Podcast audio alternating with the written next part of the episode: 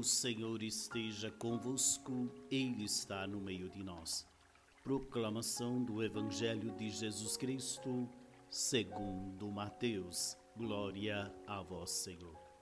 Naquele tempo, tomou Jesus a palavra e disse: Vinde a mim, todos vós que estáis cansados e fatigados sobre o peso dos vossos fardos e eu vos darei descanso.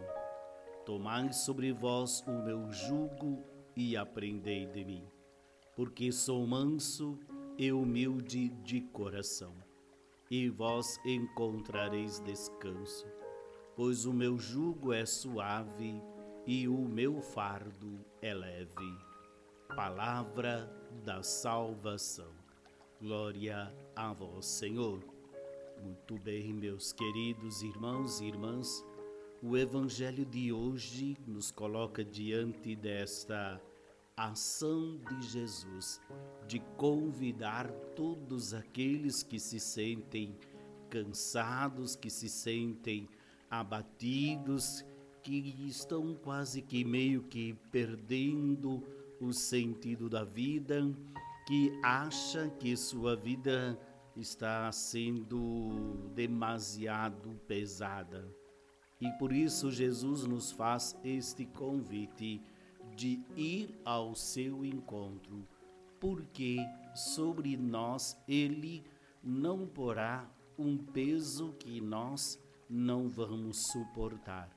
Afinal de contas, Deus não quer que nós sejamos escravos, que nós sejamos livres e para isso eu preciso tomar posse desta ação de Jesus.